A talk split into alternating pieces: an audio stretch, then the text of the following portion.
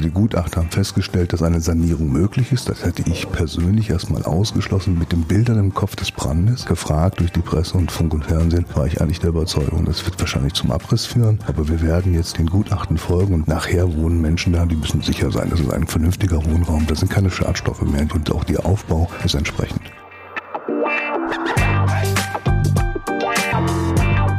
Die Wirtschaftsreporter. Der Podcast aus NRW.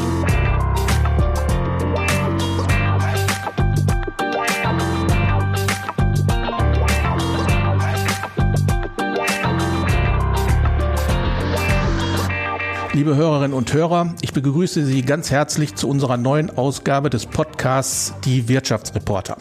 Wir wollen uns heute mit dem großen Thema Wohnen beschäftigen. Mieten und Nebenkosten steigen. Bundesweit fehlen 700.000 Wohnungen. Der Neubau ist aber ins Stocken geraten, weil auch die Zinsen und die Baupreise massiv steigen.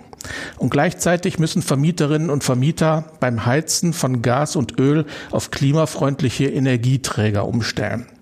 Wir wollen aber auch auf den Großbrand in Essen zurückblicken, bei dem vor einem Jahr 30 Viva West Wohnungen zerstört wurden. Ich freue mich, all diese Fragen heute mit einem Fachmann diskutieren zu können. Herzlich willkommen, Uwe Eichner, Chef des drittgrößten deutschen Immobilienkonzerns Viva West, der rund 120.000 Wohnungen in Nordrhein-Westfalen vermietet und seinen Sitz in Gelsenkirchen hat. Herzlichen Dank für die Einladung. Sehr gerne. Mein Name ist Frank Messing. Ich bin Wirtschaftsredakteur bei der WATZ. Und wie immer an dieser Stelle der Hinweis, Sie, liebe Hörerinnen und Hörer, können unserem Podcast gern kostenlos bei Spotify oder Apple Podcasts folgen oder einfach dort, wo Sie gerade zuhören. Dann verpassen Sie keine Folge. Herr Eichner, 13 Monate nachdem Sie die Leitung von Viva West übernommen hatten, brach am 21. Februar 2022 ein schrecklicher Großbrand im Essener Westviertel zwischen Universität und Innenstadt aus. Wie durch ein Wunder wurde niemand verletzt. 39 Wohnungen, aber völlig zerstört. Die Bilder der lodernden Flammen, die einen ganzen Gebäuderiegel erfassten, haben bundesweit für Entsetzen gesorgt. Wie haben Sie von diesem Unglück erfahren? In früher Stunde. Nach dem Aufstehen, nach dem Wachwerden guckt man als erstes aufs Telefon und sieht plötzlich, dass äh, über unseren Notkanal Nachrichten da waren. Dann guckt man relativ schnell auch durchs Internet, das Handy in der Hand und sieht die entsetzlichen Bilder. Also recht früh in der in Morgenstunde, ich weiß nicht, ob es vor sieben war, aber um die sieben Uhr habe ich dann auch später mit dann meinem Kollegen telefoniert, der sich dann relativ schnell auch auf den Weg gemacht hat, vor Ort zu sein. Das waren äh, unvergessene Momente. Das war ein mhm. schwerwiegender Eindruck, den auch so ein Geschäftsführer nach 20 Jahren mitreißt, weil sowas habe ich auch noch nicht erlebt. Ja. Ähm, es gibt also einen Notkanal bei größeren Lagen, werden Sie dann als Chef sofort informiert? Wir haben eine Notfallkette, sodass der erste, wenn der Hausmeister vor Ort oder einem Kundencenter eine Nachricht erreicht, in bestimmten Ausmaß, ob es Wohnungsbrände sind oder ob es äh, Einsätze von Polizei sind, haben wir einen Notkanal, sodass wir über die SMS beziehungsweise über die Mailfunktion informiert werden. Mhm. Gibt es denn inzwischen abschließende Erkenntnisse über die Ursache dieses Großbrandes? Ähm, abschließende Erkenntnisse wird man wahrscheinlich auch nicht erhalten. Spekulationen und Hinweise, dass es vermeintlich durch einen Zigarettenstummel passiert ist, die, die, die Auslösung auf einem Balkon nachweislich und, und Ursachen sind nicht feststellbar im Nachhinein. Aber es ist vermutet, dass das der Brand, dass mhm. der Brandbeschleuniger bzw. die Ursache war. Mhm. Ähm, ist das denn wirklich möglich, dass durch einen kleinen Zigarettenstummel so ein so eine riesige Ausdehnung passieren kann. Unvorstellbar eigentlich, hätte ja. ich mir auch nicht ja. denken können. Aber die Umstände waren halt äh, besondere. Zum einen muss es äh, auf dem Balkon dann etwas gegeben haben, was wirklich sehr schnell entflammbar war.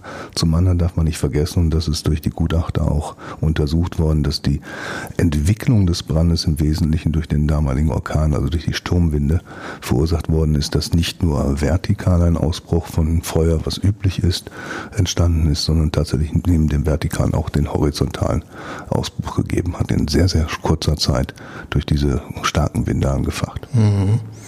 Sie haben dann im Nachhinein Balkonverkleidungen an den Nachbarhäusern entfernen lassen.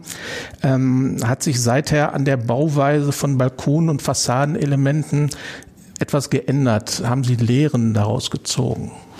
Jetzt muss man festhalten, dass zu der Zeit, als das Gebäude errichtet wurde, sowohl äh, statisch als auch bautechnisch die Mittel verbaut worden sind, die genehmigt waren und auch verbaut werden durften. 2015, 2015. war das, ne? Mhm. Und äh, wir haben natürlich über die Sorgen der Mieter, die sich Gedanken machen, kann das auch im Nachbargebäude, das ist ja nicht ein alleinstehendes Gebäude, sondern ein ganzer Komplex, eine ganze Siedlung, kann das in den Nachbargebäuden auch entstehen. Und diese Sorgen konnten wir dadurch äh, im Prinzip nur aufnehmen und dem entgegnen, indem wir sagen, wir nehmen die brennbaren oder schwer brennbaren Materialien, die die Verkleidung der Balkone betreffen, heraus. Das kann man heute sehen und ersetzen sie durch unbrennbare Platten, die Sichtschutz bieten. Und zum anderen stellen wir zwischen den Balkonen sicher, dass ein Brandüberschlag so vertikal wie er stattgefunden hat, oder horizontal wie er stattgefunden hat, eben in Zukunft nicht stattfinden kann. Okay. Um einfach auch klar zu machen, äh, dass äh, wir Vorsorge treffen, auch wenn wir davon ausgehen, dass so eine Situation nicht wieder vorkommt. Und die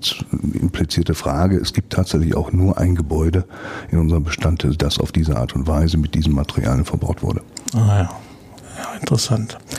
Äh, können Sie uns sagen, was aus den rund 100 Mieterinnen und Mietern geworden ist, die da über Nacht dann keine Wohnung mehr hatten? Zunächst einmal hat die Funke-Gruppe sie aufgenommen hier im Gebäude, nachbarschaftlich.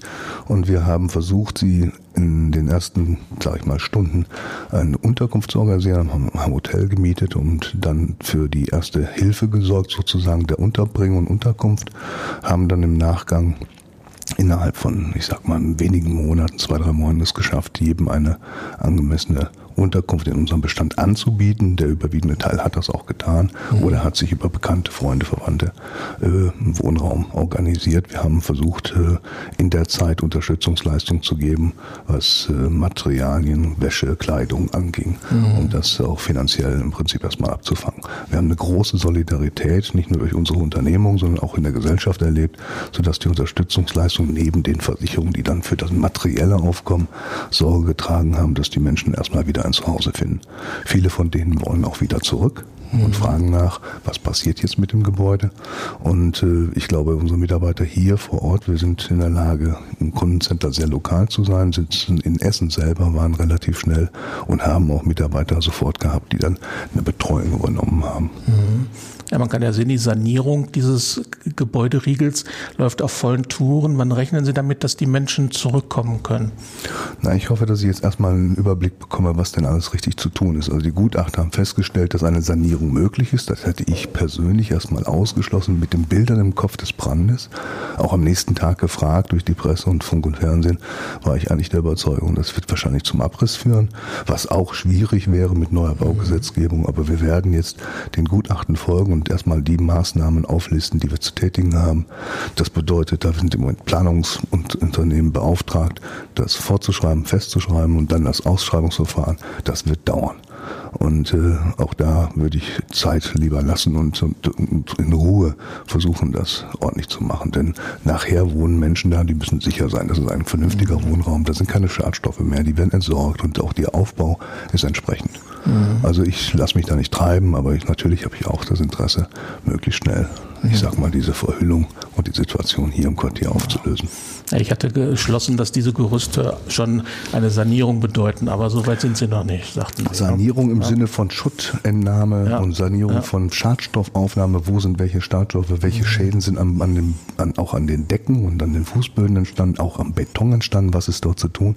Das läuft schon seit Monaten. Mhm. Und die Frage ist jetzt, welche Reihenfolge was zu tun ist und das wird okay. jetzt durch Fachplaner aufgenommen. Vier Tage nach dem Großbrand erschütterte der Beginn des russischen Angriffskriegs auf die Ukraine die ganze Welt.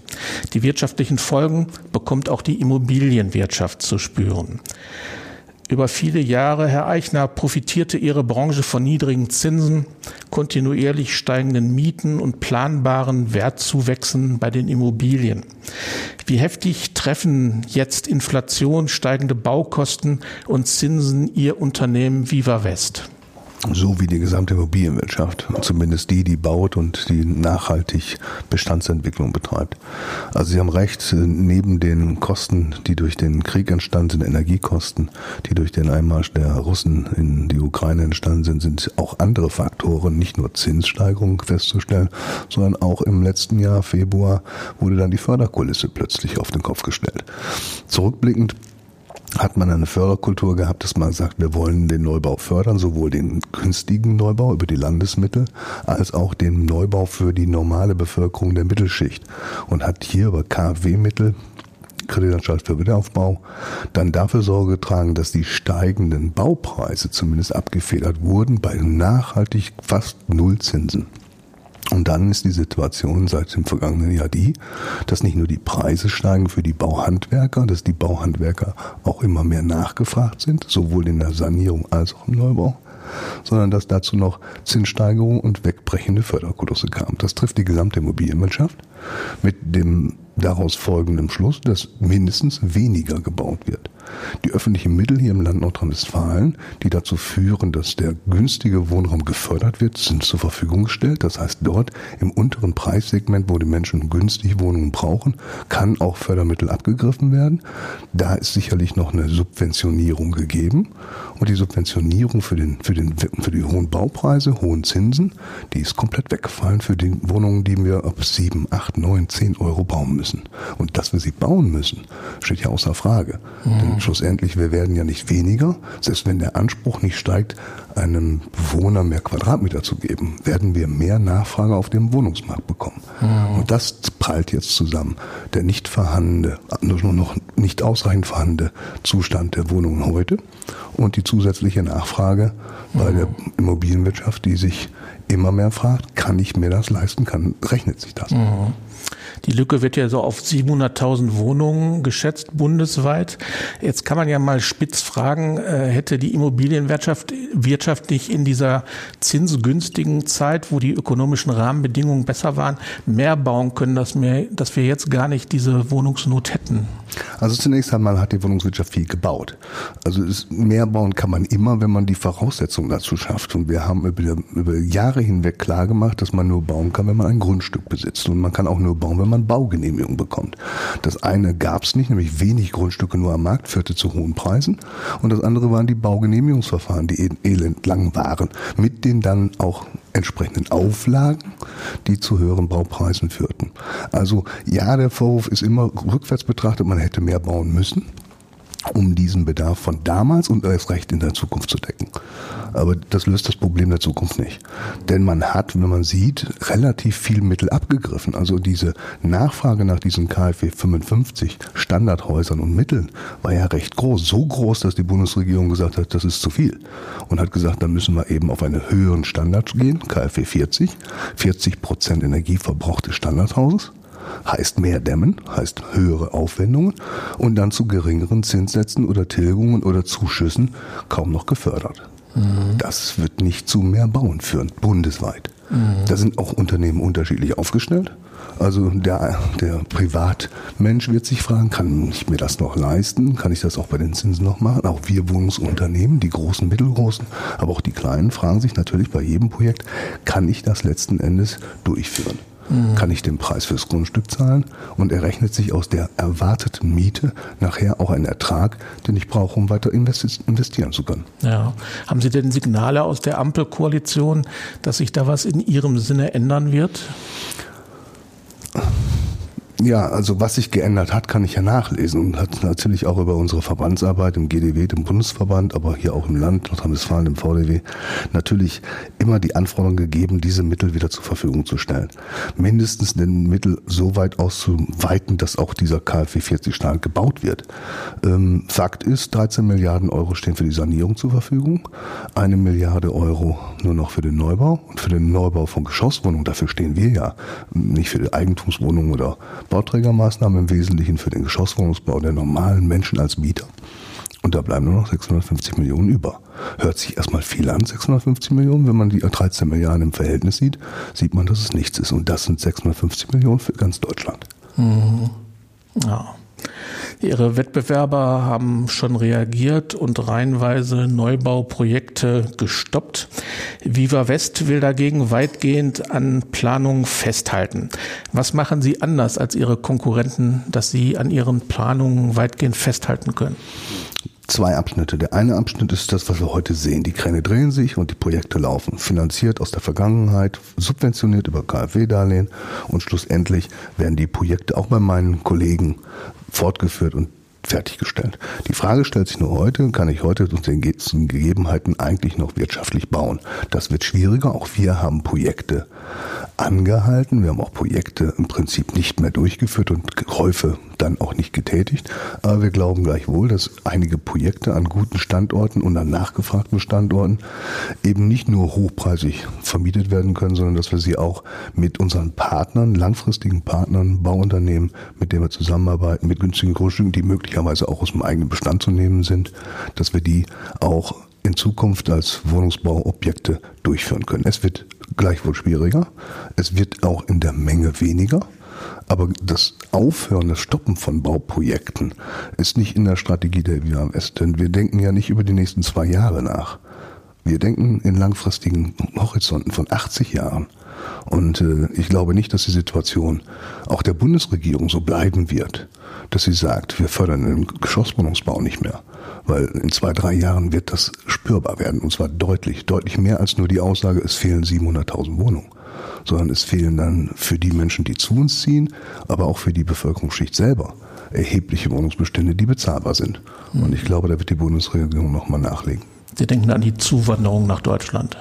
Die notwendig ist. Ja, um den Fachkräftemangel zu bedienen. Aber auch die Ukraine-Flüchtlinge beispielsweise. Auch diese, genau auch hochqualifiziert, mit äh, dann Sprachkursen auch möglichst in den deutschen Arbeitsmarkt zu integrieren, wenn sie denn bleiben wollen. Aber da, da reden wir von einer Million Menschen. Mhm. Und äh, das mag auf Deutschland verteilt noch funktionieren, aber Sie sehen ja Ballungsraum Nordrhein-Westfalen oder Ruhrgebiet.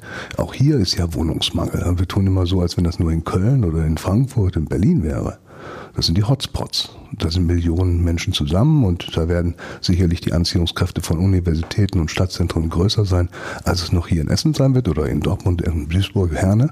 Aber auch hier gibt es ja Wohnungsmangel. Mhm. Wir sehen das selber, dass wie viele Anfragen wir an Wohnungen bekommen, mhm. zeigt uns ja äh, den Bedarf mindestens des Wohnungssuchenden. Er wohnt ja irgendwo, aber die Umstände sind ja manchmal andere und man sucht dann etwas kleinere oder größere Wohnungen. Das heißt, der, die Nachfrage, der Druck auf dem Wohnungsmarkt ist auch hier im Ruhrgebiet deutlich spürbar. Mhm. Jetzt ist der Druck, die Nachfrage das eine, die Mieten das andere. Können Sie uns, Herr äh, Eichner, als Viva West-Chef sagen, wie hoch die durchschnittliche Kaltmiete pro Quadratmeter in Ihrem Unternehmen ist? Aktuell. Selbstverständlich. Wenn ich nicht, dass ich das nicht könnte, wäre aber schwierig. 6 Euro und 25 Cent ist der durchschnittliche Wert der Mieten im gesamten NRW-Bereich gewesen mhm. zum 31.12.21 und wir haben die Bilanz noch nicht veröffentlicht, aber wir haben so roundabout 18 Cent Zuwachs, liegen also unter 6,50 Euro weiterhin in der Durchschnittsmiete im Gesamtbestand. Und das ist ja wie mhm. in einem Eiseimer und mit der Herdplatte, wenn Sie zwei Hände haben, mhm. im Durchschnitt sind 6,50 Euro. Wir haben gleichwohl Wohnungen, die noch 4 Euro kosten, wie wir sie in den Ballungszentren von Köln oder Bonn äh, auch in, in 14 oder 15 Euro haben. Mhm. So, jetzt ist es ja eine Definitionsfrage, was sich die Menschen leisten können äh, fürs Wohnen. Man muss ja dann auch noch die äh, kontinuierlich steigenden Betriebskosten dazu nehmen. Haben Sie ein Gefühl dafür, was sich Ihre Kundinnen und Kunden leisten können, um zu wohnen? Auf jeden Fall weniger, denn die, die, Betriebskosten im Wesentlichen Heizkosten sind ja fast verdreifacht, mindestens verdoppelt. Das heißt also, das das Haushaltseinkommen, unabhängig von der Miete, ist auf jeden Fall geschmälert durch die Energiekosten. Da kommen jetzt noch Lebensmittel dazu, auch das noch. Also ich glaube, dass das grundsätzliche zur Verfügung stehende Einkommen, das damals in einem Faktor von 30 Prozent des Einkommens sollen für Miete verwendet werden, dass dieser Teil kleiner wird. Das heißt, äh, da wird nachher durch Tarifverhandlungen vielleicht eine Aufbesserung kommen, vielleicht auch schon geschehen, aber schlussendlich wird sicherlich das verfügbare Einkommen der jeweiligen Familien und der Mieter geringer werden. Was können sie sich leisten. Ähm, sie, sie werden sicherlich nicht auf die Wohnung verzichten wollen. Das sieht man auch. Die Fluktuation in unseren Unternehmen war noch nie so gering. Das heißt, die Menschen halten fest an ihren Wohnungen. Wir haben auch keine Forderungsausfälle, was man erwarten müsste, dass die Leute ihre Miete nicht mehr zahlen können, sondern sie haben ihre Prioritäten schon verändert. Die Wohnung, das Dach über dem Kopf, das Zuhause, vielleicht auch das Quartier, in dem man wohnt, ist werthaltiger für die Menschen geworden. Man sieht, sie sind bereit, den Preis der Heizkosten zusätzlich zu zahlen. Die Frage, die Sie stellen müssen, ist, wie weit sind Mieten dann eigentlich noch entwickelbar, wenn denn die Haushaltseinkommen kleiner und die Nebenkosten größer werden. Das macht uns schon Sorge, denn aus diesen Mietsteigerungen, so gering sie auch sind, 18 Cent habe ich gerade erwähnt, für ein gesamtes Jahr für den Gesamtbestand. Daraus müssen wir ja auch unsere steigenden Kosten zahlen, unsere Löhne an die Mitarbeiter, unsere Instandhaltung und auch die Investitionen, die mir am Herzen liegen, die Zukunft zu sichern, neu zu bauen, werden aus diesen 18 Cent und aus diesen Steigerungen kommen müssen. Und das wird enger. Mhm. Jetzt ist ja Viva West ein Unternehmen, das einen sozialen Anspruch hat. Das ist ja auch ihrer ungewöhnlichen Gesellschafterstruktur äh, geschuldet. Äh, Gesellschafter bei Ihnen sind die RAK-Stiftung, die Gewerkschaft IGBCE, die RAG und Ivonek. Ähm, können Sie diesem sozialen Anspruch denn jetzt tatsächlich noch nachkommen, wenn die Kosten so steigen?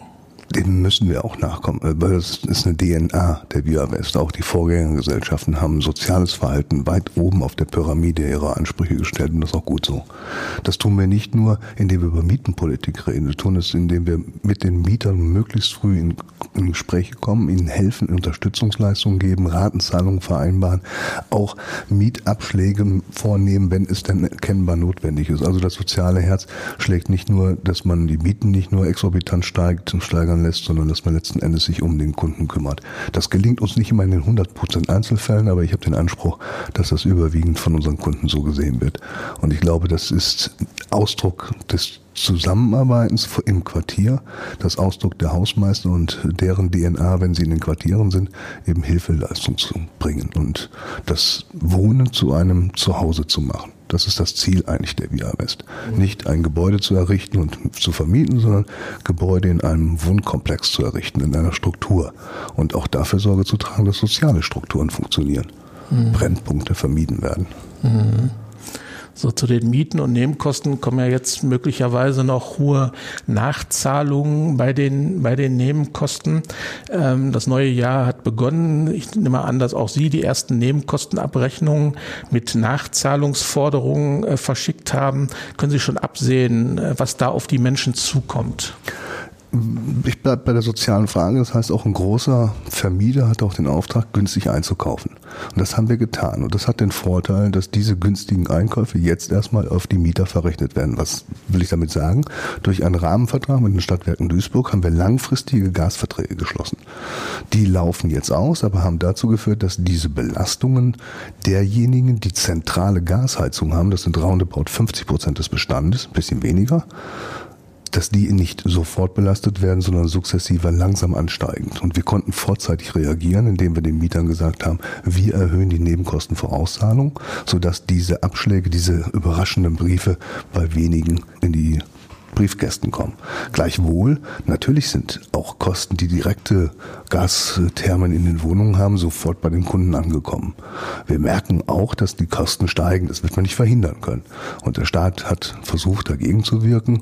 Und wir versuchen mit den Mietern relativ früh ins Gespräch zu kommen, Vorauszahlungen zu vereinbaren und natürlich durch eine Einkaufspolitik auch günstig die Energien, nämlich einerseits die Fernwärme, als auch insbesondere Gas einzukaufen mhm. neben dem Anspruch eines sozialen Unternehmens möglichst wenig Energie zu verbrauchen. Mhm. Jetzt ist es ja Ihr Ziel, das Ziel der gesamten Branche, vom Gas wegzukommen, vom Öl wegzukommen. Ich weiß nicht, ob Sie überhaupt noch Ölheizungen haben. Ähm, um das Ziel der Klimaneutralität bis 2045 zu erreichen, brauchen Wohnhäuser nicht nur neue Dächer, Fenster und eine effektive Fassadendämmung, sondern auch Heizungen, die den neuen Standards entsprechen. Äh, wie sollte aus Ihrer Sicht im Jahr 2023 idealerweise eine Heizung aussehen?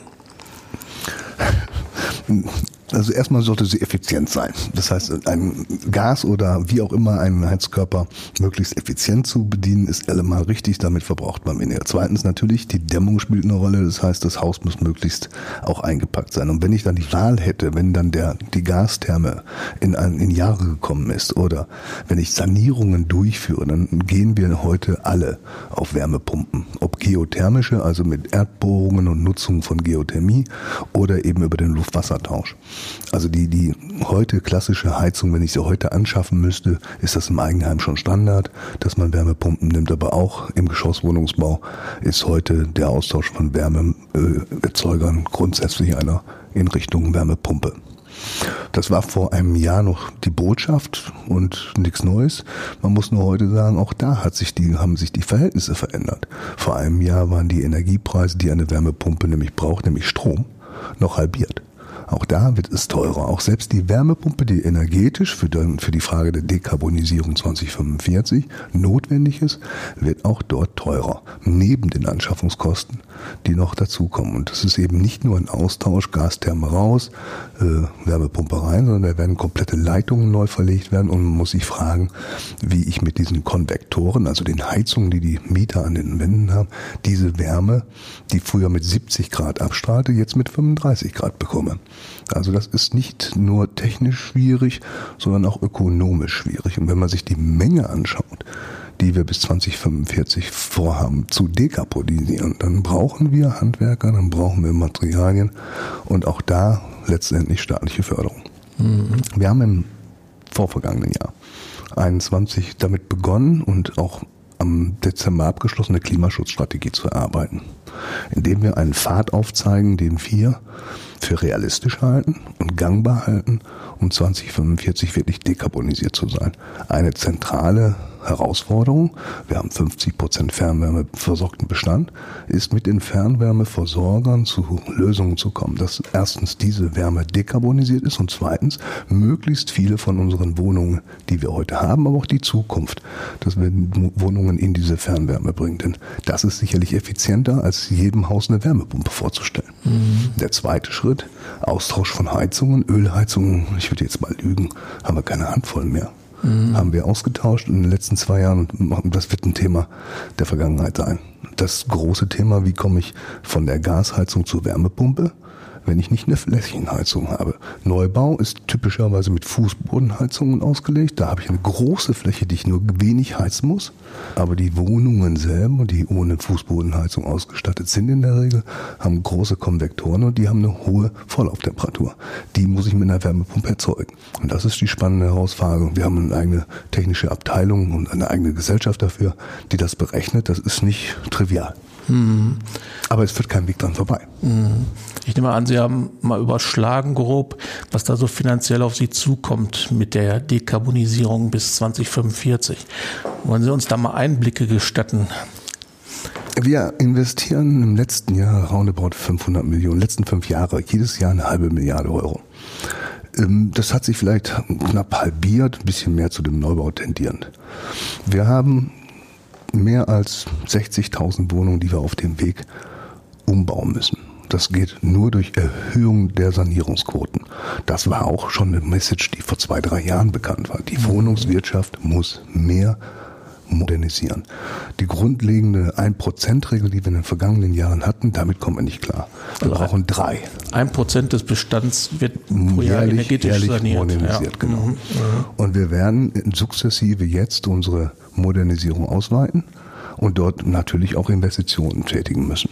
Mhm. Und äh, das heißt, äh, da wir den Euro nur einmal verdienen und ausgeben können, werden sicherlich dort ein ein, eine Veränderung stattfinden, dass die Sanierungsquoten erhöht werden müssen, bis zu drei Prozent.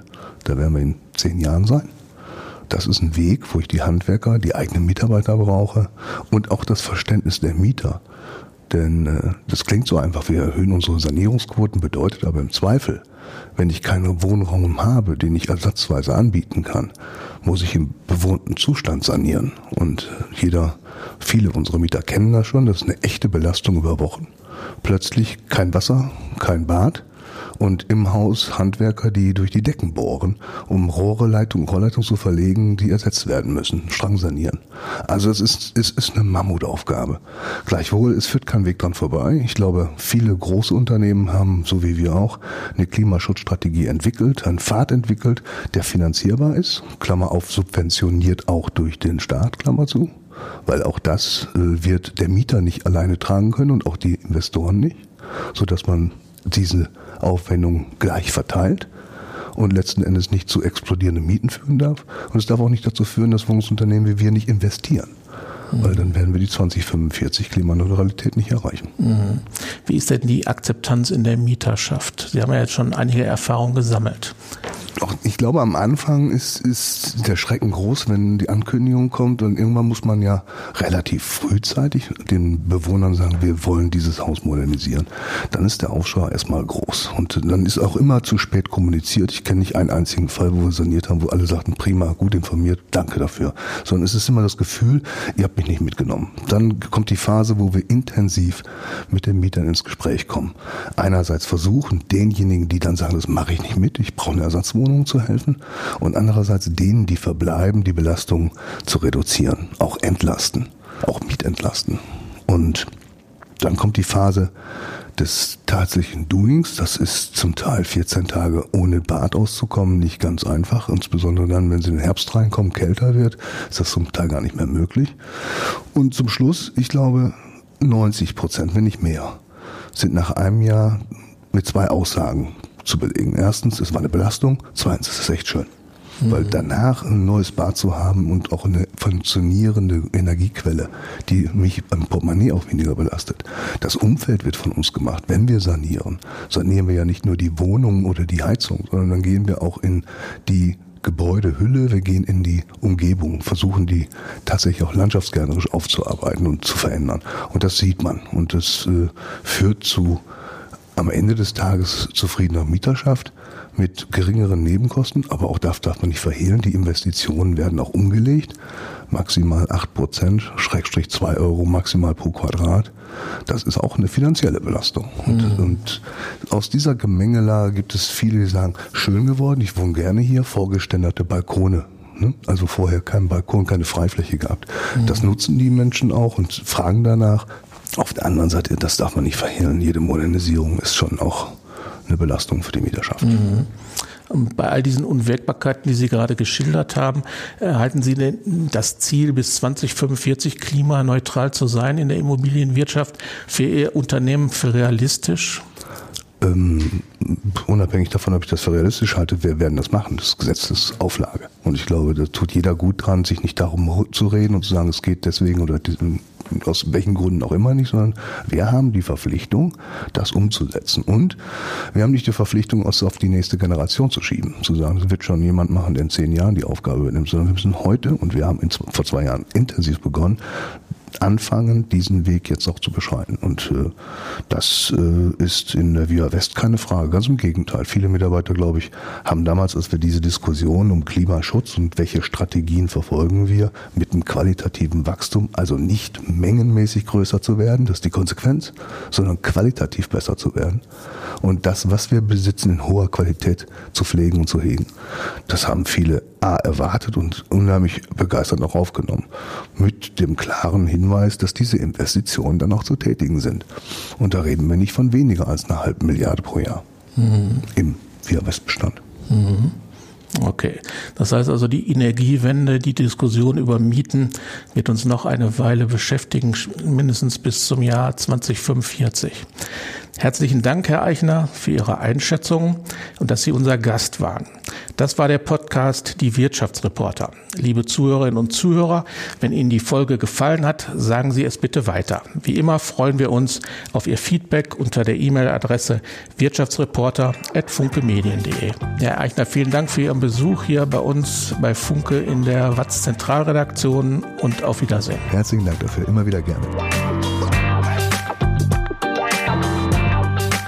Podcast der Walz.